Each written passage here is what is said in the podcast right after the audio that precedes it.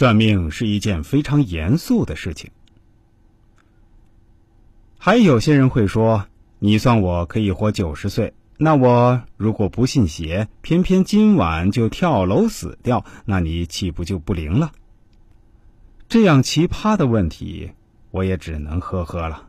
首先，一个心理状况正常的人不会去随便自杀吧？其次，如果你命里真的有九十岁，那你很有可能跳个楼都不一定会死得了的，说不定没跳死，在轮椅上生活下半辈子呢。所以，这种太过无厘头的问题，就希望大家不要乱问。我认为算命还是一件相对比较严肃的事情，不能太过娱乐化和游戏化，这也是对自己人生的一种负责任。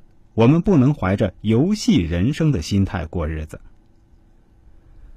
还经常会有些人喜欢带着质疑的口吻说：“师傅，看你天天把自己说的那么牛，那么厉害，那你怎么还干算命这一行呢？你应该发大财了呀！”对于这种疑问，还是有必要解释一下的。首先，这涉及到一个社会分工的问题，每个职业都需要有人做，没有高低贵贱之分。当然，我也知道有些人这么问是不怀好意的，但也理解。每个人做好自己的本职工作，就是在为社会做贡献。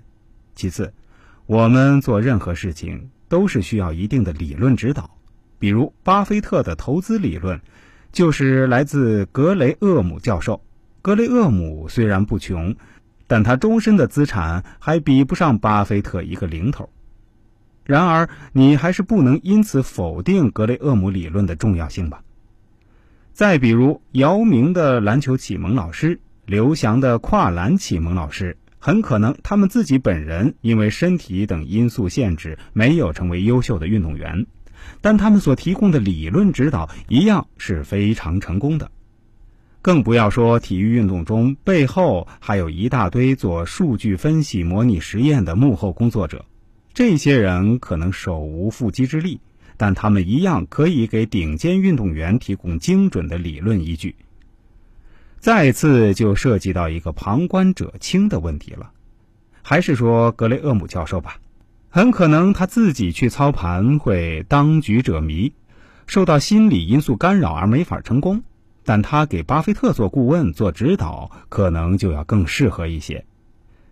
作为一个命理师，我经常给一些在商业界、娱乐界发展的相当不错的成功人士建议和指导。当然，到了他们这个级别的人物，也不会去轻易怀疑命理师这个职业了。他们是要比普通人更加谦卑，也更加懂得尊重别人的。